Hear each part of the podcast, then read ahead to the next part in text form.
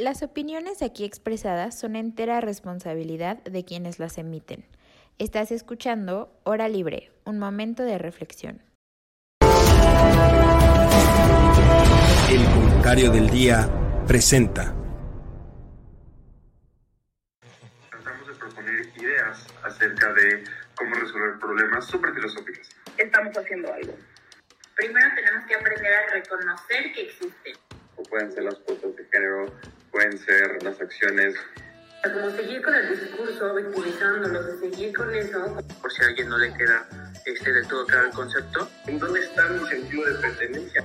No ha resultado esto de abrazos, no balazos. Y sobre todo por el, por el, por el significado que tiene, ¿no? O sea, ya que el sueño americano se volvería a irse a vivir a un pueblo en México. Hora libre, un momento de reflexión. Comenzamos. Hola, ¿qué tal? Muy buen día. Este, bienvenidos y bienvenidas a una nueva misión más de Hora Libre. Estoy aquí con Fati.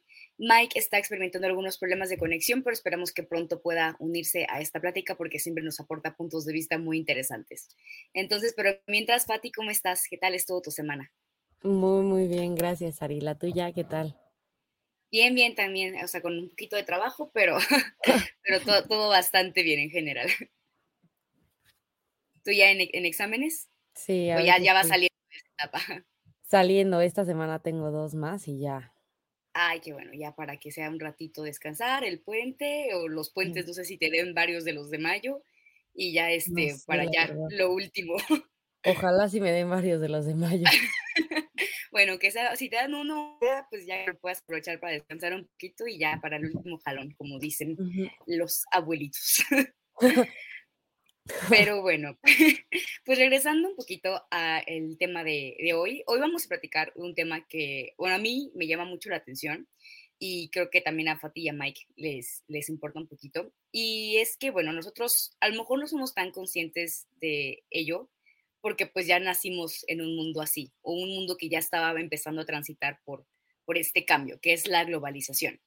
Y es pues más que nada un fenómeno en el que a partir del fin de la Guerra Fría se empiezan a unir un poco más los países, ¿no? Se empiezan como que a, a caer estas barreras que antes existían. Digo, no es como que dejen de desaparecer las fronteras, sino que el mundo se empieza a conectar un poco mejor. Antes era muy complicado que los países se comunicaran entre ellos, que, este, que tuvieran mejores relaciones, que pudieran este, eh, hacer este comercio, que pudieran experimentar distinta clase de cosas que a partir de, eh, de este, del fin de este periodo y de la tecnología que en este momento también empieza a tener como que un auge más importante, porque si bien digo es algo que, que pues ha ido eh, evolucionando a lo largo de los años, pues bueno, o sea, creo que a partir de este momento es cuando empiezan a darse cuenta que pueden darle un uso diferente, ¿no? Para el tema de comunicaciones y demás. Entonces lo que, se, lo que ocurre es que el mundo empieza a conectarse un poco más. Entonces, hoy en día, pues es imposible imaginarnos un mundo sin esta posibilidad, ¿no? O sea, de que es algo de lo más cotidiano para nosotros, incluso como que pedir algo por, no sé, Amazon, por Shane, por lo que quieras, y pues te llega desde, creo que desde China, desde quién sabe dónde, y lo tienes en tu casa dos, tres días después. O sea, y es algo que pues a lo mejor ahorita se nos hace muy común, bueno, en lo mejor de los casos un pocos días después, pero a otros sí luego tardan. Como dos meses. Bueno, bueno, tienes un punto ahí, pero, o sea, en general creo que sí es algo como que no terminamos de, de, de dimensionar porque pues es algo ya muy cotidiano para nosotros, ¿no? También muchos de los productos que consumimos que pues, muy probablemente no podríamos hacerlo si no fuera precisamente por la globalización, ¿no? O sea, de hecho, sí, sí, hay como hasta un meme, ¿no? De una pera, creo que, este, que dice que fue, este, cosechada, eh, no sé, en Sudamérica, empaquetada en Tailandia y te la venden en Estados Unidos, ¿no? O sea, una cosa así.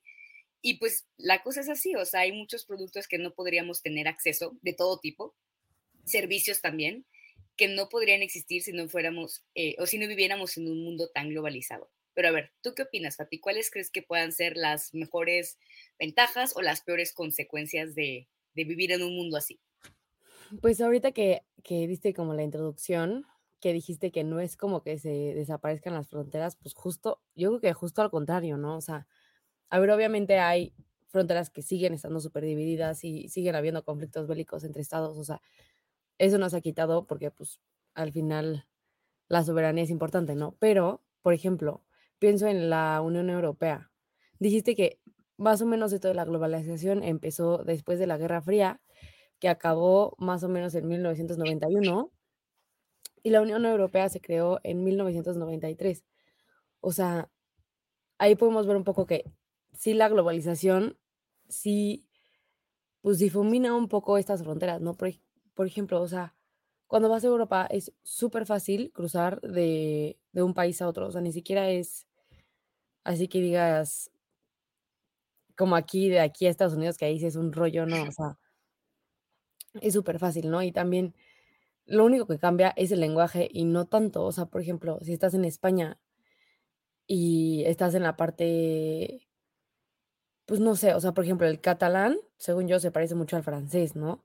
Y el, y el gallego, no sé si se diga gallego, se parece mucho también al portugués. Entonces, o sea, para nosotros extranjeros que solo hablamos español, pues sí cambia mucho, ¿no? O sea, si, si yo llego a Galicia y veo que la gente habla como el gallego, que es como medio español, portugués, ese no lo entiendo tan bien, y ya cuando escucho el portugués y no entiendo nada, pero para ellos que viven ahí, que, que entienden esos idiomas, pues para ellos no es una gran diferencia, ¿no? Y eso también está muy impresionante porque te muestra cómo se van borrando las fronteras y al final creo que si no desaparecen los estados como tal, es por un tema más como de orgullo y como de chance, no me conviene unirme con ellos, ¿no? Y como,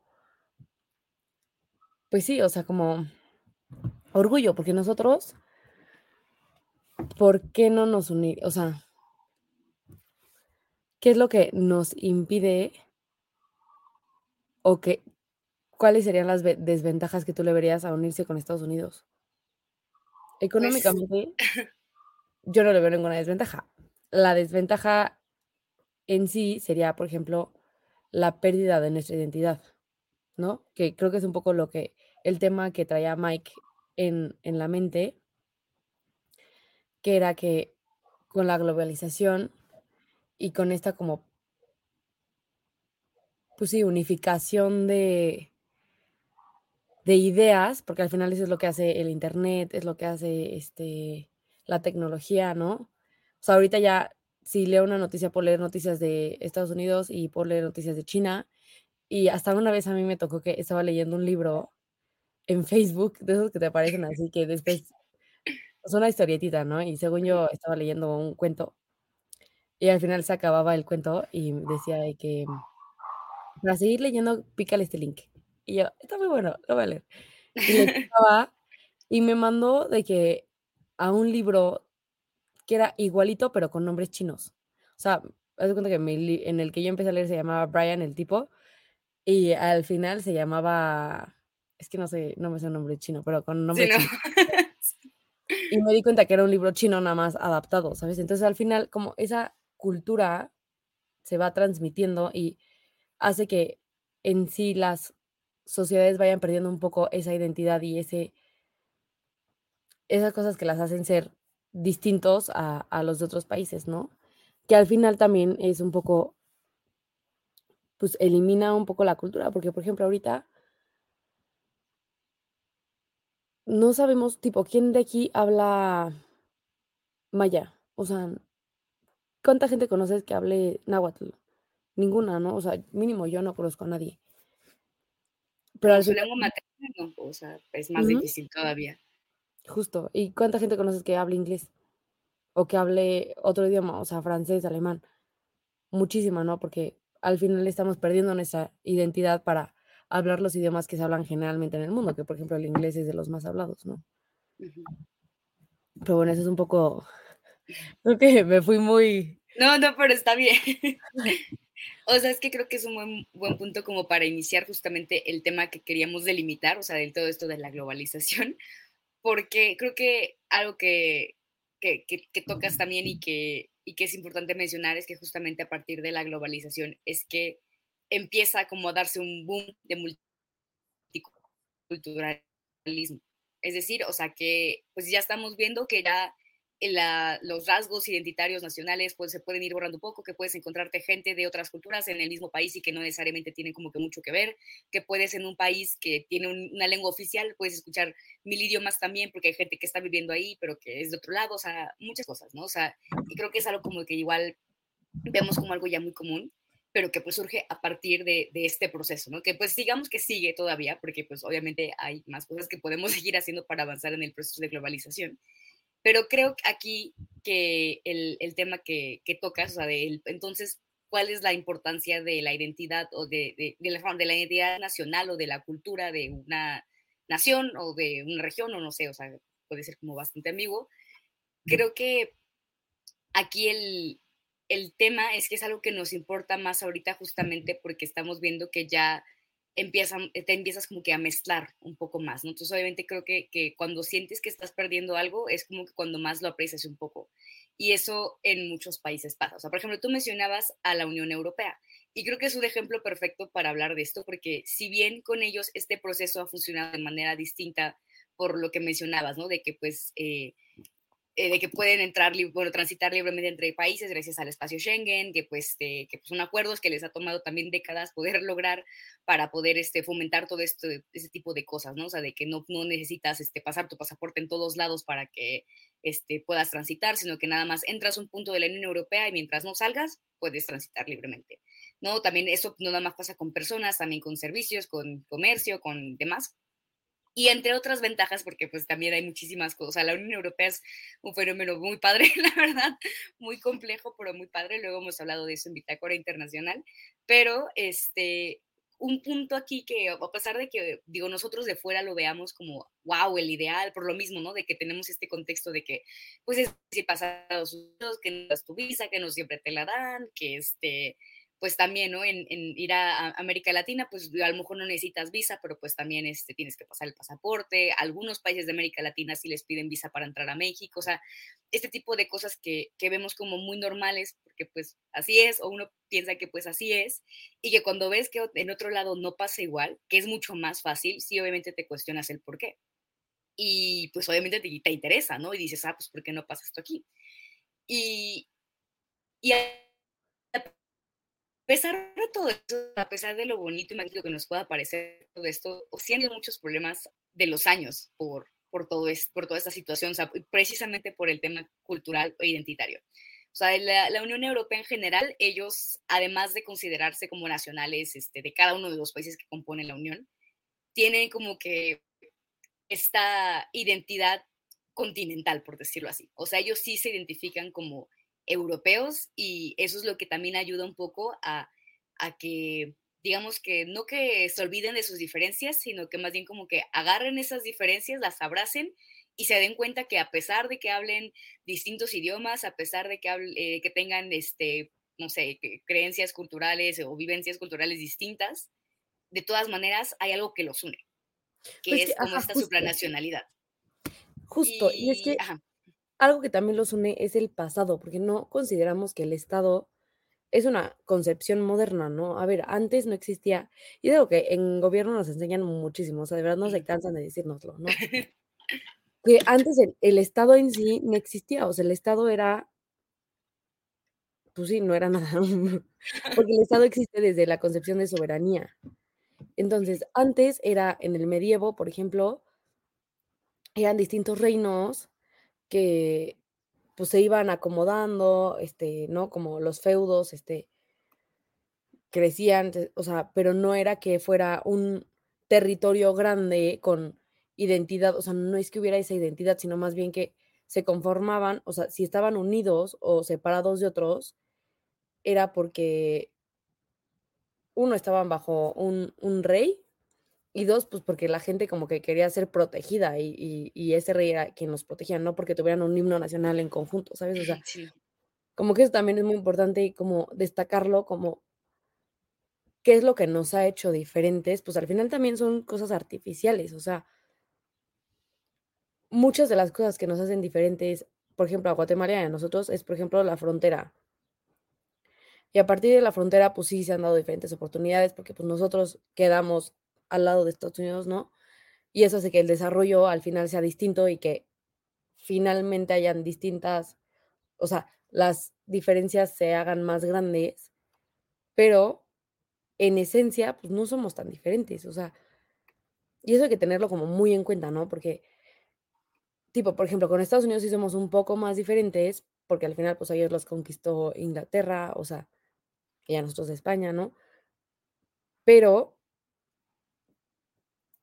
pues sí, o sea, como que yo pienso que no, a veces la globalización me gusta, a pesar de sus un poco cosas negativas, porque nos llevan como a eliminar esas cosas artificiales que nada más nos separan, ¿no? Y que hacen que al final, pues tú ves a un guatemalteco y la ves que tampoco es que lo veas así con, ay, la admiración con la que ves a un gringo, ¿no? O sea, está muy triste, la verdad, pero pero sí, o sea, ¿y por qué si los guatemaltecos se parecen mucho más a nosotros que un gringo, no? O sea, como que eso me parece algo muy, muy importante que también hay que destacar como que al final muchas de las cosas que nos hacen distintas son artificiales.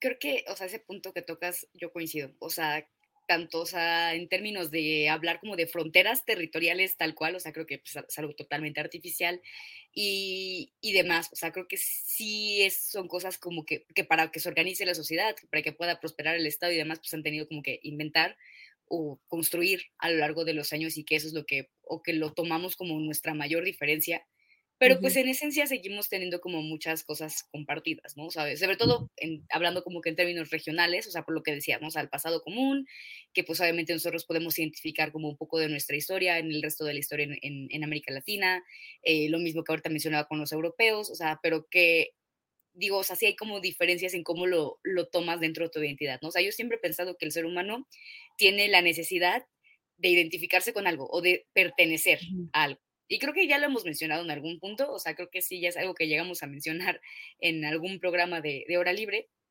pero, o sea, obviamente esta necesidad como de pertenecer, a, ya sea lo que tú, que tú decías, ¿no? Un reino, antes, no sea una tribu, o sea, dependiendo de cómo se, se ha ido organizando el, el, hombre por su naturaleza social, pues siempre ha tenido como que esta necesidad de, de pertenecer a algo, algo más grande, ¿no? Y también es ahí donde surgen como que pues distintas creencias, que distintas este, cuestiones culturales y demás, y que pues, pues sí, o sea, sí a lo mejor es inventado, porque pues, bueno, que es que es artificial, o sea, que no es como de que naces y, ay, este, eres diferente porque esto, ¿no? O sea, no es algo natural, sino es algo como que hemos construido como sociedad. Pero creo que, que sí es importante, o sea, que sí, en, en ocasiones, obviamente, pues vas a querer protegerlo, porque pues es lo que, según tú o según como tú lo percibes, pues puede ser lo que te hace quien es una parte, ¿no? O sea, tú te identificas como eso. Y yo no creo que tenga nada malo como que identificarte así, ¿no? Y ya sea que, que, que sí tengas como que muy arraigado esa parte, o si, por ejemplo, no sé, personas migrantes o descendientes de migrantes en cualquier lado del mundo, que pues luego tienen como que esta situación, ¿no? De que no se sienten ni de aquí ni de allá, porque sienten que no son 100% de, del lugar en donde están, porque pues, a pesar de que nacieron ahí y han vivido toda su vida ahí, porque una parte de ellos o la sociedad les dice que no son 100% de ahí porque pues, sus papás no, no son. Y, y, no se sienten 100% del lugar de los papás porque pues a lo mejor pues se han ido o si conocen o demás o lo que quieras, pero pues no han tenido como que un sentido de pertenencia tan fuerte como para decir, ay, sí, soy 100% de acá. Entonces, ese tipo de cosas luego puede ser complicadas y creo que es por eso que el ser humano se aferra como que tanto a su identidad. Y ahorita como que para terminar también como que la idea que tenía de lo de la Unión Europea es que pues muchos de los problemas que ha tenido en, digo, a lo largo de los, de, los años y ahorita está empezando como que a también, bueno, sí a tener un pequeño auge, es este tema de los nacionalismos, de que sí hay muchos, le llaman euroescépticos, de que dicen como de, ah, pues sí, muy padre tu Unión Europea, pero pues mi soberanía es más importante, mi identidad cultural es más importante y empiezan como que a no a cortar de tajo los vínculos o los lazos, o sea, porque es algo un poco más complicado, pero sí como que paulatinamente marcar un poco más estas barreras, ¿no? O marcar estas diferencias, ¿no? Uno de los casos, pues a lo mejor un poco más emblemáticos es el Brexit, ¿no? Que fue por otras cuestiones, pero que a partir de este fenómeno empezó como de que a al levantar en, en, el resto de Europa como que algunos pensamientos como de, bueno, si ellos que a lo mejor son un poco más parecidos o son, este, no sé, ¿por qué nosotros que, que sí somos más diferentes o que, no sé, este, no estamos aquí? O sea, creo que esa es una cuestión que también como que deja mucho a, a pues, al aire, ¿no? O sea, lo cuestiona y, y, creo que en general pues eso pasa como que en muchos lados. Digo, y a lo mejor, no lo vemos tal cual, porque no tenemos algo similar, pero aquí se empezó a a partir de eso. Y a lo largo de los siglos, digo, de los siglos, de las décadas, ha pasado mucho eso en la Unión Europea, o sea, que ha habido muchos países o muchos líderes de países que, que han sido euroscépticos y han dicho como de, no, a mí no me metan en esto y que pues sí han sido trabas importantes como para que esto se desarrolle como tenga que ser. Y respondiendo un poco también como que a la pregunta inicial que, que tú decías, o sea, de como qué problema habría si nos juntamos con Estados Unidos, creo que el tema principal ahí sería como que la cuestión cultural. O sea, sí habría como un choque muy importante porque, digo, creo que a nosotros, pues a lo mejor, independientemente de las ventajas que podría darnos, si es que hay alguna o demás, o sea, creo que sí hay un choque cultural, o sea, como que no podríamos aceptar, a pesar de que, pues mucho de la cultura que, que o de, pues sí, o sea, de lo que se consume en Estados Unidos y demás, pues sí ha llegado aquí a México, o sea, sí estamos como más familiarizados culturalmente con ellos. Además, tenemos acceso, a lo mejor, digo, no, no, todos, ¿no? O sea, porque no creo que la mayoría de los mexicanos tengan acceso a, a, clases de inglés, pero pues creo que en términos generales como que más o menos podríamos decir que al menos algo así súper básico, sí, sí la gente lo conoce un poco. Pero pues digo, no es el, el 100% de la población, ¿no? o sea, sí hay un como nivel de privilegio en el que puedas tener como un acceso a, a un buen inglés. Entonces, ahí está el tema Sí, no. cultural. O No, y sea, creo también que es importantísimo. En cuanto a la cultura,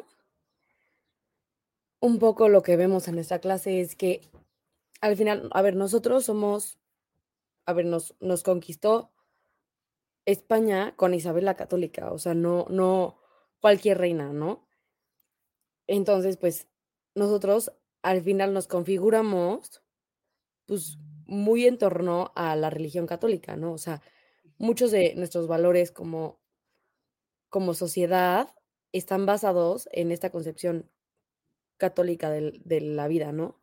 Y Estados Unidos, en cambio, vivió como toda esta parte cuando Enrique VIII se separó de la iglesia y creó la iglesia anglos- anglosajona y el protestantismo, etcétera. Por eso también ves muchas iglesias protestantes en Estados Unidos. O sea, aquí no ves tantas como en Estados Unidos. En Estados Unidos sí es impresionante como ves una iglesia preciosa y una cancha de tenis al lado, ¿no? O sea, cosas así.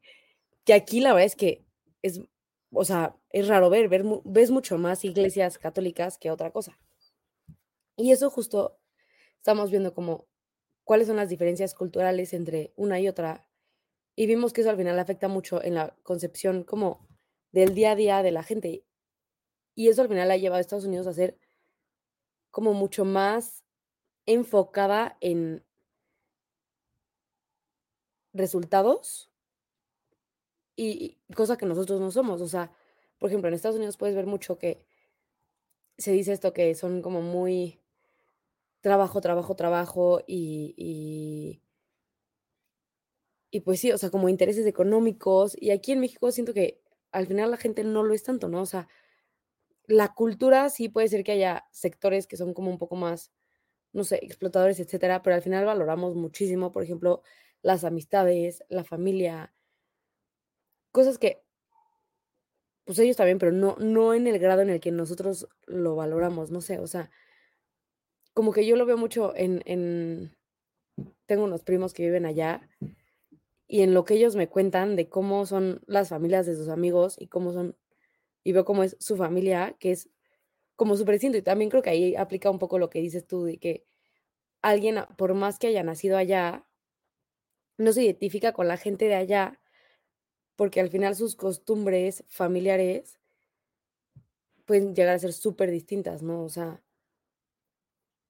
entonces sí creo que eso también es como algo muy, muy, muy, muy, muy padre, como ver de dónde vienen estas diferencias culturales y no nada más decir de que, ah, pues sí, ellos son así, nosotros somos así, no, o sea, ¿por qué ellos son así? ¿Por qué no nosotros somos así?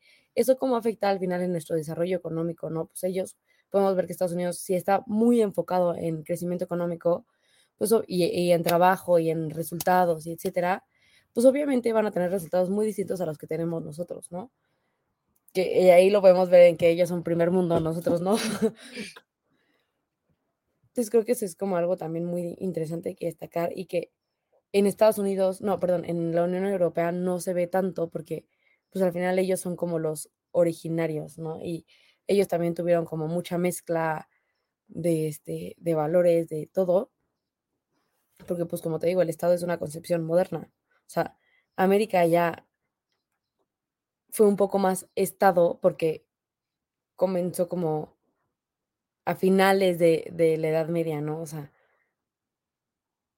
América ya no tuvo toda esa historia del pasado, pero yo creo que Europa es está mucho menos configurado como Estado como lo está América. Y por eso ellos se pueden permitir tener una Unión Europea y nosotros no nos podemos permitir tener una Unión Americana. O sea, la es que yo lo veo, pero, o sea, lo más cercano que tenemos es el TEMEC y, y así que digas, se asemeja así al, a la Unión Europea, pues para nada.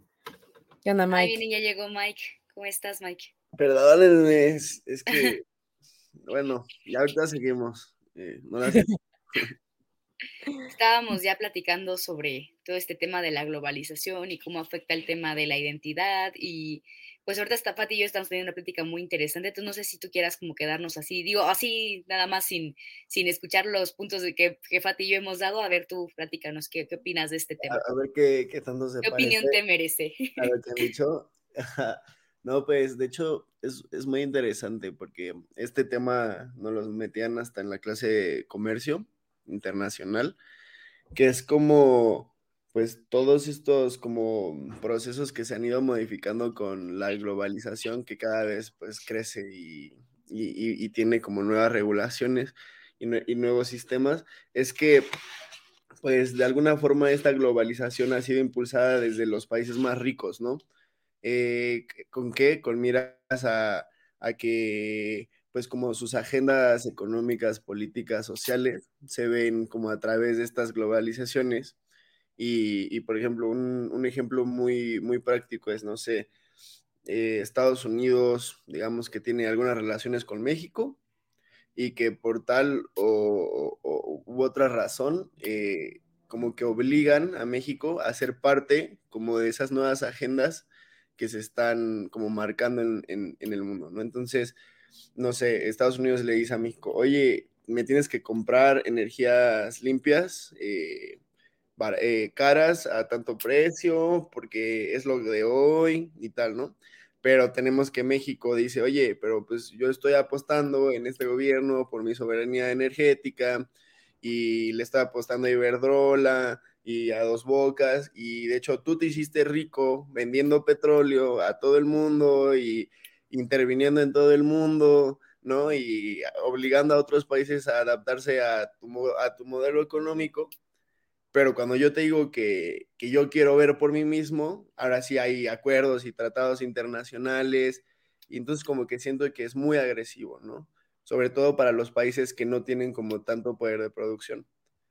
Entonces, eh, en ese sentido, pues sí creo que se pierde mucho como esa identidad cultural de algunos países al como adaptarse tanto a esa globalización y que creo que ahorita la tendencia, eh, que de hecho nos lo dieron en un curso eh, que se llamaba como la reestructuración del orden mundial, es que, pues al final, pues todo, todo va a tender a que, a dos cosas, o a como una unificación de como lo que decía este Kant, ¿no? Así como eh, la paz mundial porque hay una federación de estados y de estados independientes, ¿no? Y ya todos como que tienen una regla base que digo, o sea, está difícil justo por el choque de culturas y todo eso, o más bien tendemos a una separación cultural eh, y lo estamos viendo, por ejemplo, en México, ¿no? O sea, de que de repente Nuevo León ya se quiere separar porque culturalmente, económicamente, ya ven diferente su forma de, pues de gobernar, de producir, y creo que eso está pasando en el mundo y lo estamos viendo porque China y Brasil ya están comerciando en, otro, en otras monedas, porque ya hay varios países que se están como saliendo de esos sistemas, rompiendo como ciertos pactos y relaciones, y están más viendo como por su propia cultura, por como esa autonomía y, y como esencia. Entonces, bueno, la primera eh, bote es eh, lo que pienso yo como de todos estos procesos de globalización, al menos en el aspecto como más eh, oscuro. Claro que hay matices buenos, pero, pero sobre todo creo que es un problema bastante fuerte. Yo creo que Ari y yo no le habíamos dado una connotación de, De ese tipo. o sea, como bueno, malo, problema, no, nada más como que estábamos describiendo un poco lo que veíamos, ¿no? Pero qué bueno que llegaste así para darle polémica al tema. Ya va. Y justo de lo que dices un poco, que dices lo, ahorita con lo que dices de Monterrey, yo le estaba diciendo a Ari todo lo que nos han como explicado y nos han metido en la cabeza de que el Estado es una concepción moderna, ¿no? O sea, al final, pues no es algo que haya existido durante toda la hi- historia, ¿no? Y le estaba hablando yo como de cómo está cañón que todo, o sea, muchas de las cosas que nos hacen identificarnos como Estado son cosas artificiales, ¿no? O sea, himno nacional, la historia que te enseñan en, en, las, en los libros de primaria que está, ya después cuando creces te das cuenta que está toda manipulada, ¿no? O sea, todas esas cosas. Y al final cuando dices lo de Monterrey, lo de que Monterrey ya sí quiere independizar y no es que, que, ajá, que yo creo que es por más temas económicos, pero justo como que aquí me salta el, es que justo, o sea, si nuestras cosas que nos hacen iguales y nos hacen identificarnos son tan artificiales y nos damos cuenta o no le damos como tanto valor, pues al final son cosas muy débiles, ¿no? Porque, por ejemplo, yo pienso en Cataluña. Tenemos un compañero que es eh, catalán y es así súper independentista, pero él así de que recalcitrante, ¿no? Y yo veo que ese nacionalismo que vemos en él no existe en nosotros. O sea, yo sí me gusta el, el himno y Macio Sare y lo que quieras, pero no es, no soy así que digas, no manches, mi himno es precioso y tampoco que wow, mi bandera. O sea, chance cuando estoy en Estados Unidos, sí digo que, ah, o sea, wow, México, ¿no? Pero no al nivel que muchas otras personas en otros países lo tienen, ¿no? O sea, ese nacionalismo creo que nos falta mucho a nosotros los mexicanos y la verdad es que no sé a qué se debe, o sea, ¿ustedes qué, a qué sugerirían que se debe esa diferencia en nacionalismos? ¿Por qué unos son más fuertes que otros, no? ¿Qué es lo que hace, no sé si en la historia o en lo que hacen los gobiernos artificialmente, que la gente se identifique tanto y tan bien con un país?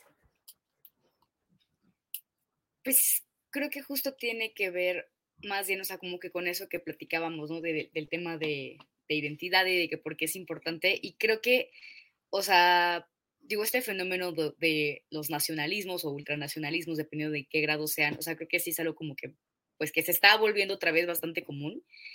Y sí siento que ha sido como que a raíz de que empiezas a, a darte cuenta de que pues ya tienes como que gente distinta alrededor tuyo y que no necesariamente comparte los valores que tú piensas que son los adecuados. Es decir, o sea, sobre todo este choque cultural, en lo, tú más o menos lo mencionabas ahorita, Fati, bueno, hace ratito antes de que llegara Mike, el tema de que, no sé, o sea, por ejemplo, algo tan simple de en cómo percibimos todo este tema de la familia o cómo nos identificamos y cómo, por ejemplo, hasta hay burlas de eso, ¿no? De que como las familias latinas son como que hasta aprensivas, como de que sobreprotectoras, como de que somos estar mucho eh, conviviendo, ¿no? De querer estar todo el tiempo juntos, como de que muy apegados en general, digo, y no, no creo que es algo malo, o sea, creo que es algo como que pues es válido, o sea, que cada quien, digo, hay también quienes no, pero como que en general el estereotipo de la familia latinoamericana es eso, ¿no? O sea, como de que siempre va a buscar estar juntos. En cambio, pues en otros países, ¿no? O sea, tú, tú mencionabas o sea, esta distin eh, distinción con Estados Unidos particularmente, y pues sí, o sea, sí son como a lo mejor, pues más fríos, ¿no? O sea, no es como que no les importe, pero son como que menos apegados, como que los, o sea, tenemos la concepción de que ellos sí como que perciben este ciclo de que, ah, pues sí, sí, mis hijos los quiero mucho y todo, pero pues se van a ir, ¿no? Y pues ni modo, ¿no? O sea, está bien, es, o sea, ese es el ciclo natural, ¿no? Que tendrían que seguir. Y siento que pues como que esa percepción, aunque sea a lo mejor algo como que, insisto, o sea, tan del día a día es como que algo de que habla que, de nuestros valores, ¿no? Y tú los decías, o sea, tiene mucho que ver con, con la historia, con la religión, con lo que quieras. Y creo que cuando, o sea, insisto, creo que México no lo ha tenido como que tan así porque a pesar de estas diferencias culturales, creo que los países con los que tiene el mayor nivel de convivencia, que son, por ejemplo, este, latinoamericanos, eh, pues no son tan distintos, ¿no? O sea, digo, hablando como que quizá todo este tema de la migración y que hemos visto en los últimos años, pues quizá como que con la gente que llegamos a convivir no tiene estos valores tan distintos, o que pues sí podemos como que entenderlos un poco mejor o identificar mayor número de similitudes que de diferencias, porque pues claro que diferencias hay a pesar de que compartamos tantas cosas, pero este, no es como que, como por ejemplo, como ocurre en el caso de Europa, que es donde más está viendo el, este, el, auge del nacionalismo, porque pues lo que está pasando es que llegan migrantes de otros lados, sobre todo de, de Asia, de África, este, Medio Oriente, que pues sí tienen concepciones culturales muy distintas y que ellos tachan simplemente como de incorrectas, erróneas. Digo, aquí no estamos como que para hablar de si está bien o está mal, quién es el bueno y quién es el malo. O sea, creo que eh, eso es mucho más complejo que eso. Pero siento que aquí este tema de los valores y de la concepción de cómo ves el mundo, pues sí choca mucho, ¿no? Y creo que aquí también el tema de, la xenofobia y el racismo también se puede eh, incluir en todo esto, o sea, de el por qué empiezan como que a ser un poco más cerrados o más, eh, si quieres, orgullosos de, de, lo que son o demás, pero no es porque o sea, siento que independientemente de lo mucho que les puede enorgullecer, es más bien como una manera de protegerse de lo ajeno, es diferente. Y también pasa en Estados Unidos por lo mismo, o sea, porque pues sí, la, la, mayor cantidad de migrantes que reciben son mexicanos este, y del resto de América Latina, y pues eso obviamente a ellos como que les choca culturalmente y por eso es que también vemos, ¿no? O sea, de como de, estadounidenses súper patrióticos, ¿no? De que casi, casi la bandera tatuada y que sus, hasta los calzones de la bandera, o sea, cosas así que no vemos en México porque también ahí, digo, con el tema de los símbolos patrios es otro tema aparte, pero o sea, en general como concebir, o, sea, tu, tu, país como lo más importante de tu identidad, creo que es importante sobre todo por ese tema, o sea, cuando empiezas a tener más interacción con gente que es distinta a ti, y que es distinto y no te gusta que sea distinto, es como que cuando empiezas a abrazar un poco más esas diferencias y a decir, no, o sea, yo me siento más orgulloso de lo que soy. O sea, esa es como que mi teoría inicial de por qué hay ciertos lugares en los que el nacionalismo, digo, obviamente es uno de los ejemplos, ¿no? Porque podríamos hablar de otras regiones que también tienen casos de nacionalismo y que no son precisamente por este tema de choque cultural. Pero no sé qué opinen ustedes ahí como para avanzar. Sí, o sea, yo creo que o sea, como que no es lo mismo ser patriota que nacionalista, ¿no? O sea, primero que nada, es como una distinción como muy delicada que luego cuesta y como que, bueno, o sea, la diferencia radical yo la diría como en, como ese fanatismo que se tiene, ¿no? De un país, que yo creo que los gringos llegan más como al lado patriota que al nacionalista, pero y nosotros mexicanos llegamos más al nacionalista que al patriótico, ¿sabes? O sea, yo no veo a un tío vestido de verde, blanco y rojo, ¿sabes? Así, y, se, y que se sienta poderoso y como fuerte al expresarse así, ¿no? Pero ¿por qué? Porque los símbolos políticos que han usado en México, pues no han tenido la misma resonancia que la bandera americana y el himno americano y, y es, un, es un trip, ¿no? O sea, eso, eso es un trip. Y de hecho, justo de aquí sale un tema muy importante en cuestión de esta globalización, porque no solo es cuestión de la diferencia entre países, que por ejemplo, eh, ¿qué historia de China nos han enseñado? ¿Qué historia de conflictos en, en, en Europa del Este nos han enseñado? Sí, no, nada. ¿Qué países existen en Asia? ¿Sabes? O sea, como te das cuenta que sí, o sea, tenemos una identidad marcada, pero ha sido en muchos en muchos casos creada artificialmente por agendas y no necesariamente de México, porque esta es como la, forma de ver la vida occidentalmente, ¿no? O sea, porque tenemos como cierto acceso a ciertas cosas muy específicas con un cierto perfil, ¿no? Pero ¿qué pasa cuando llega alguien que lo ve diferente? Pues justo le da como ese, ese choque de culturas del que hablaba Huntington, ¿no? y yo creo que está muy, muy interesante porque lo habíamos hablado, digamos, dentro del país hay países con territorios más grandes que otros. Entonces, pues, por lo tanto, son más difíciles de unificar en cuestión de identidad, ¿no? O sea, porque ¿qué comparte como tal alguien de Chiapas con alguien de Baja California, Texas, Saltillo? O sea, en realidad hasta a ellos ni les llegó la conquista, ¿sabes? O sea, así de diferente son nuestras raíces dentro de un mismo país, tratando de comunicar a un mexicano que como que desatiendes mucha cultura, ¿sabes? Entonces, por ejemplo, el himno nacional, eh, el símbolo de la, eh, de la bandera, son símbolos que hacen apología más que nada a la Ciudad de México, no a, no a este, no a, no a este, bueno, ¿saben? O sea, no, no a Chihuahua. O sea, es un águila parada en un opal que es literalmente cuando llegaron los aztecas y dijeron aquí nos quedamos, ¿no?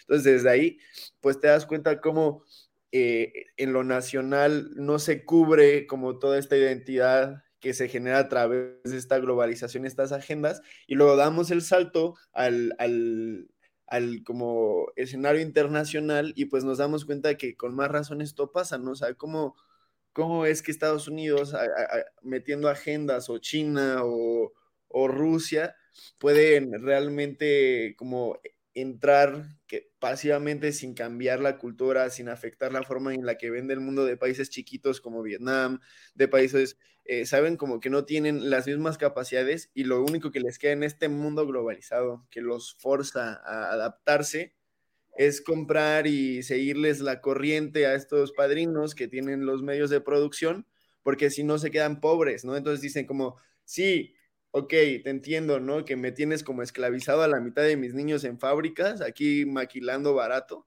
pero es mejor a no tener nada como lo tenías antes de que yo llegara, ¿sabes?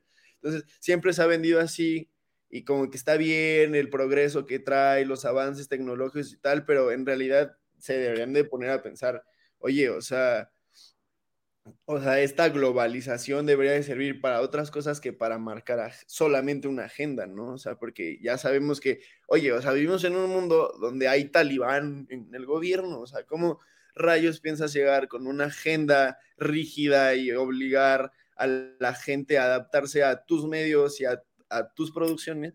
cuando en realidad lo que se necesita es un diálogo comprendiendo que hay diferencias de identidad nacional y diferencias en, en la cultura, en la historia en la que se ha vivido. Entonces, yo creo que esto es una crítica que, que se hablaba mucho en comercio, que era como justo eso, no me acuerdo cuál era el nombre, pero estaba así como, eh, como del niño, no, no me acuerdo. O sea, pero el chiste es, es que es eso, o sea, como muchas personas, eh, como más que nada con un corazón medio rojito, ¿no? Así medio de izquierda, se quejan, ¿no? Y dicen, oye, yo no estoy de acuerdo que en mi país esclavicen como eh, modernamente a los trabajadores y, como que los exploten para que todo lo que producen se los lleven a Estados Unidos o a Europa, ellos le pongan un logo y regresen y me lo vendan, ¿no? O sea, y me lo vendan al triple de precio y a mí me, yo me gané cinco pesos por charola y yo la estoy comprando en 300 pesos, me explico, o sea, es que así está funcionando, ¿no? Entonces, qué, locura, ¿no? O sea, que todo lo que producimos nosotros lo tengamos que comprar más caro y, como que te das cuenta que, que sí hay como ciertos modelos en ciertos sectores que, que yo creo que la globalización es demasiado agresiva culturalmente con, con los países.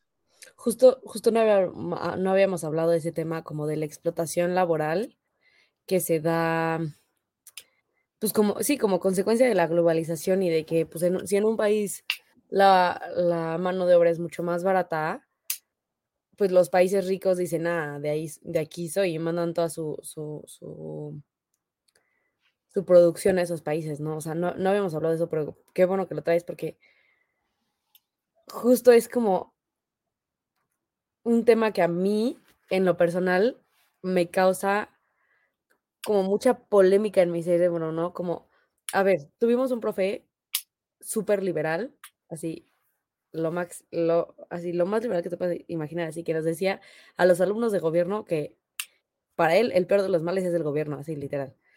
Entonces, ese profe, justo algo que decía mucho era que algo muy bueno sería que se eliminaran las fronteras, porque al final, pues, habría más intercambios con muchas menos barreras, ¿no? Menos barreras al comercio.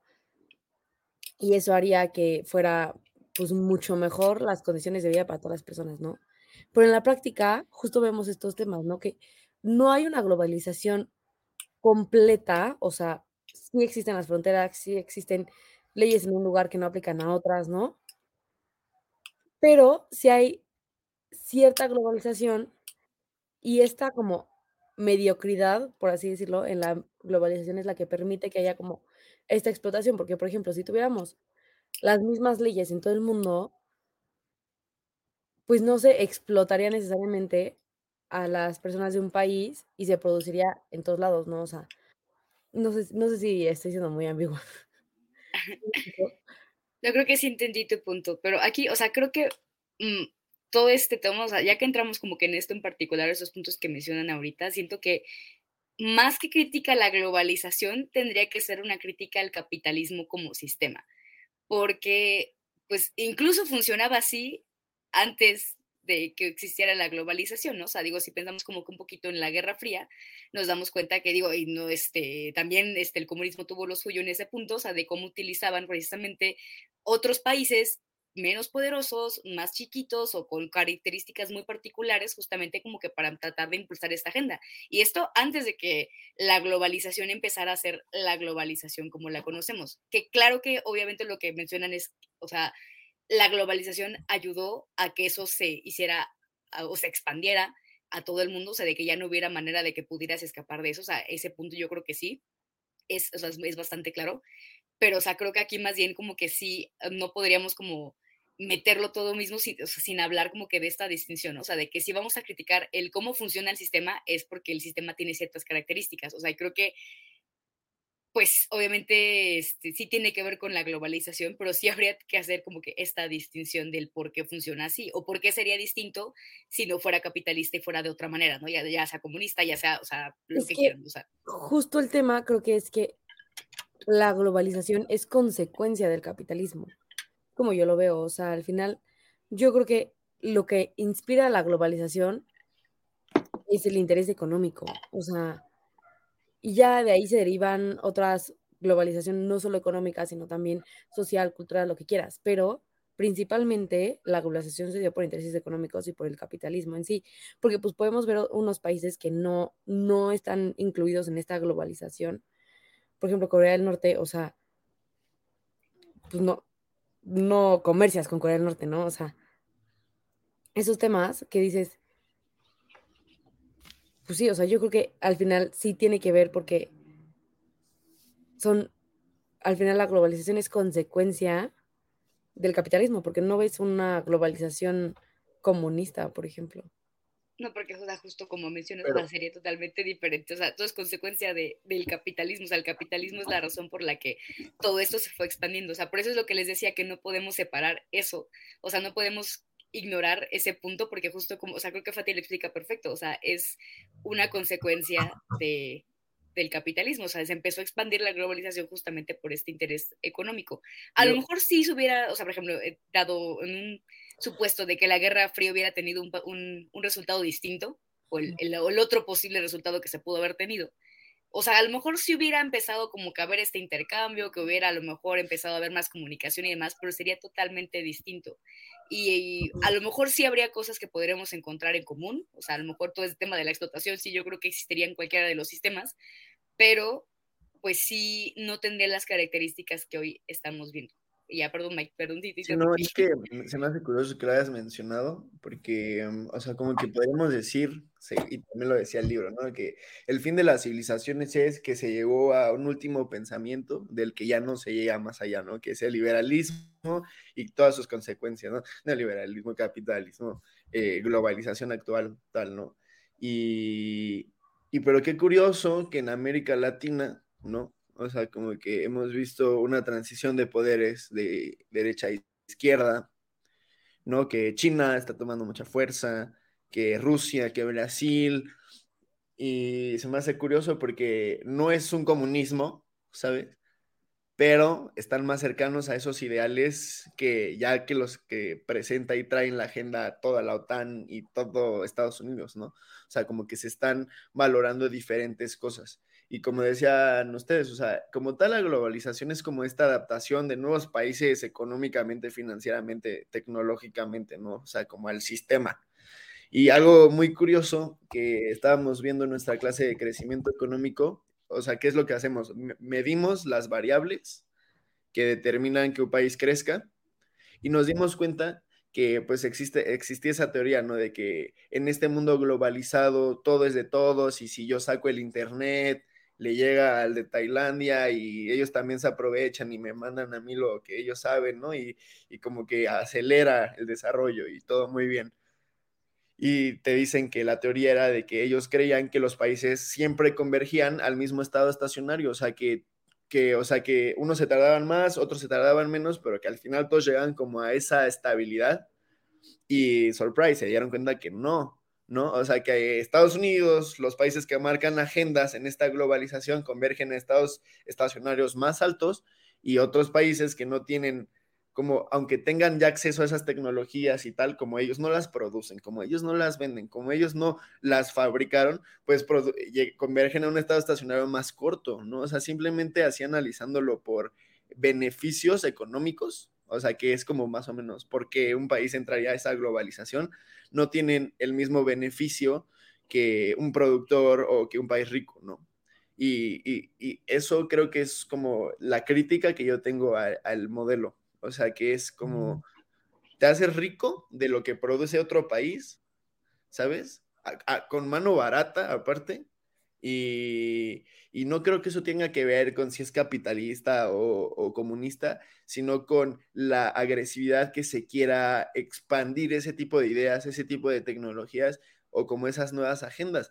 Lo hemos visto como Estados Unidos lo ha hecho con Cuba, eh, de repente ahí medio amenaza a México, ahí le dice a Venezuela, le dice a Brasil, se mete aquí, se mete allá, hasta han, eh, hasta han salido ya documentales que hasta estos tíos están dentro de, del gobierno, ahí marcando agenda, diciendo, oye, no te desvíes, acuérdate, energías verdes, acuérdate armas, ¿no? y, te das cuenta que esta globalización no es como natural de un libre mercado, de una mano invisible, ¿no? Que se regule sola y, es, y son las necesidades que va necesitando el mundo, sino es Estados Unidos marcando un lobbying bien duro porque no quieren prohibir las armas y siguen teniendo un super negociazo, ¿no? Vendiéndoselas a todo el mundo, obligando a todos que tengan un ejército dentro. Entonces, se vuelve como algo muy parecido a lo que hablábamos la vez pasada de de que si la eh, sobrepoblación es un mito, ¿sabes? O sea, hay cosas buenas, hay cosas malas de esos conceptos, pero creo que detrás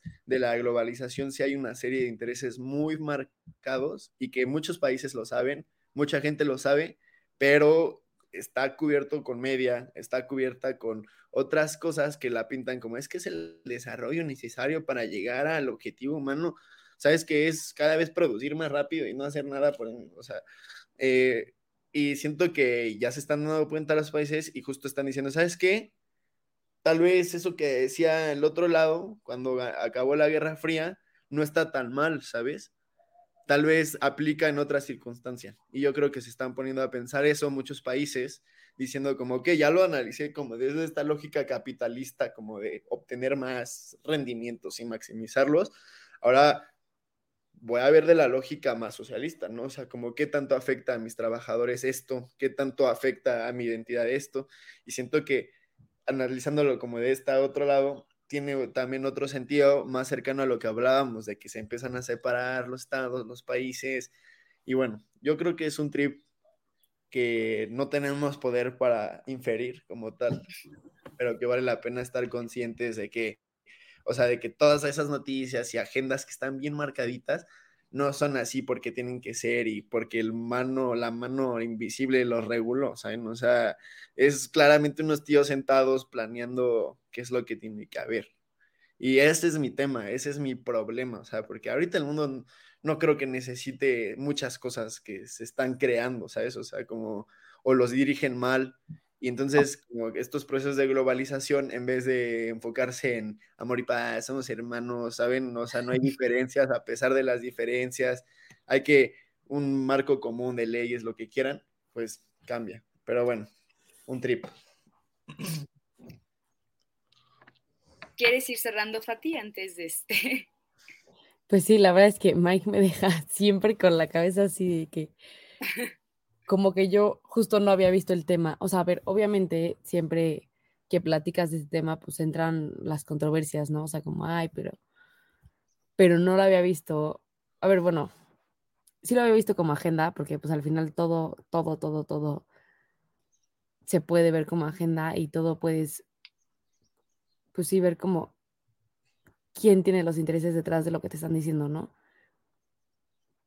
O sea, como preguntarte eso, como, a ver, esto que me están diciendo, ¿hay alguien que se puede beneficiar de esto? Ah, ok, sí, Estados Unidos, va, ¿por qué? Y pues me gusta mucho que Mike lo saque a tema porque creo que es algo que preferimos no, como no ver, ¿no? Como hacernos de la vista gorda para, pues ya, o sea, si son las cosas, yo qué voy a hacer en contra de eso, pues ¿para qué me agobio pensando que es Estados Unidos queriendo que yo siga una agenda, ¿no? No sé, la verdad es que Mike me deja así mind blown.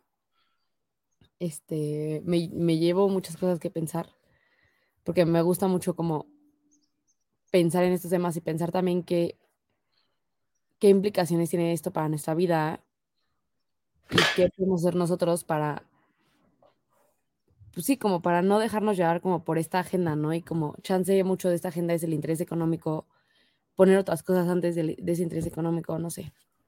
¿Tú qué opinas, Ari?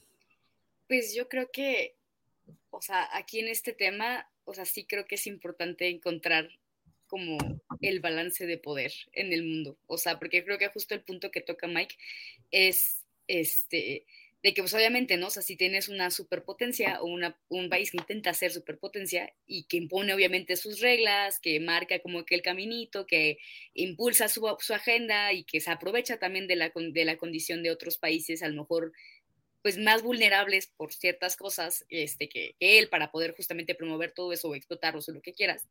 O sea, creo que sí es bueno que exista como que un balance, o sea, que sí exista como que aunque empiecen otros grupos de países, ¿no? Como que ahora se mencionó que los BRICS, que ya no quieren comerciar el dólar, o por ejemplo cuando este, lo de la, la guerra en, en, en Ucrania, que una de las cosas que Rusia dijo como para empezar a defenderse fue como de, ah, sí, bueno, pero ahora este, pues no les voy a a vender en euros el gas, sino que van a tener que pagarme en rublos, ¿no? Que es la moneda que se utiliza en Rusia. Entonces, o sea, creo que este tipo de situaciones son justamente como para eso, ¿no? O sea, para obviamente demostrar un poder o para pues tratar de balancearlo un poco, ¿no? O sea, digo, aquí tenemos como que las dos caritas de la moneda, ¿no? Como de uno que lo utiliza para su beneficio cuando se da cuenta que eh, están empezando a ponerse en su contra y que se los voltea, como lo hizo Rusia, y el otro caso que se está dando cuenta que pues están empezando a aprovecharse, o que bueno, que lleva mucho tiempo aprovechándose de esta situación de poder y que dice, ah, pues, ¿qué crees? que, o sea, a lo mejor tú solito nos estás imponiendo esto, pero ¿qué crees? O sea, yo tengo amigos y yo me voy a juntar con, con ellos y nos conviene más entre nosotros ponernos de acuerdo de una forma distinta y tratar de convencer a más gente de eso que pues de seguir bajo tu yugo, ¿no? Por decirlo de alguna este, manera. Entonces, este, pues creo que que ese es como que el tema principal. O sea, que obviamente de todo esto se pueden sacar muchísimas cosas, ¿no? Y ahorita lo dijo Fati, o sea, siempre nos quedamos como que con ideas así al aire y que pues no es malo, o sea, creo que es el propósito también de, de, este, de este programa es justo eso, ¿no? O sea, de que sí platicamos aquí dentro muchas cosas, pero también dejamos muchos temas al aire y que creo que sirven tanto para la reflexión de nosotros tres como para pues que nos escucha, ¿no? O sea, que pues si les puede servir de algo para platicar con sus amigos y algo de lo que decimos les llama la atención y dicen, ay, tienen razón, no había pensado en esto que dijo Mike, como nos pasó a Fite y a mí, o este, o no sé, o, algo que les pueda llamar la atención y lo pueden sacar de aquí para seguir reflexionando, o sea, creo que sí apoya mucho, ¿no? Y discutirlo en otros espacios creo que es fundamental. Entonces yo creo que nada más me quedaría con, con eso. y bueno, y yo para cerrar, sería como decir, en esta globalización yo le atribuyo como su efecto a todas las nuevas tecnologías, ¿no? Como que pues que accesan esa información, transmisión de conocimiento y que creo que en un mundo globalizado, el que haya países y culturas que se empiezan a separar y pedir como estos cambios, también va a generar una agenda global, ¿no? Y lo hemos visto. Independencia en, en Francia perdón, independencia de Estados Unidos, luego lo regresa y ya tienes una independencia en Francia, un movimiento social aquí y de repente en Latinoamérica ya estás plagado de manifestaciones. Yo sí siento que las ideas en un mundo globalizado son más fáciles de compartir. Eso se me hace un plus muy bueno con lo que yo les optaría a nuestros em, seguidores que, que, se pusieran a aprovechar como esas oportunidades que ofrece este mundo globalizado en cuestión de acceso a la información, en cuestión de, de, por ejemplo, no tendríamos tanta música como la tenemos en un mundo no globalizado. Creo que esos son de las, como de, de los, de las mieles que tiene la globalización, ¿no? La moda, el cine, son cosas que a todos nos generan identidad, pero que si lo hacen inteligentemente pueden abrir su panorama y no solo consumir Hollywood, ¿saben? No solo consumir HM y no solo consumir eh, a un artista americano o francés, o sea, también hay asiáticos, hay franceses, hay africanos y los incentiva a que se den un clavado en todas esas cosas globalizadas que no son como de agenda ni nada, sino de cómo piensan las personas, cómo está moviéndose la sociedad, que se den un clavado y expandan como ese consumo que tienen de ese tipo de cosas a otros países, a otras culturas y las comparen con, con las propias, ¿no? Esa sería mi, mi recomendación y pues bueno, este, sigue, seguiremos ahí tratando de entender el mundo, ¿no? Porque está complejo y se está acomplejando cada vez más, así que pues no nos, eh, no se separen de nosotros para estar actualizados y no se olviden apoyarnos en nuestra cuenta de Patreon, pues porque pues se necesita para poder seguir trayéndosle pues esta calidad de información, de diálogo y este y pues no se olviden seguirnos, ¿no? En nuestras redes y nos vemos la próxima semana en un episodio nuevo. Bye. Oye, oye, ¿te gustó la emisión? Entonces, no te la puedes perder la siguiente semana. Y recuerda que puedes escuchar este y otros programas en nuestra página oficial, comentariodeldia.com y en las plataformas de Spotify, Apple Podcast y Amazon Music. Suscríbete y síguenos de cerca en todas nuestras redes sociales. Olvides darle me gusta.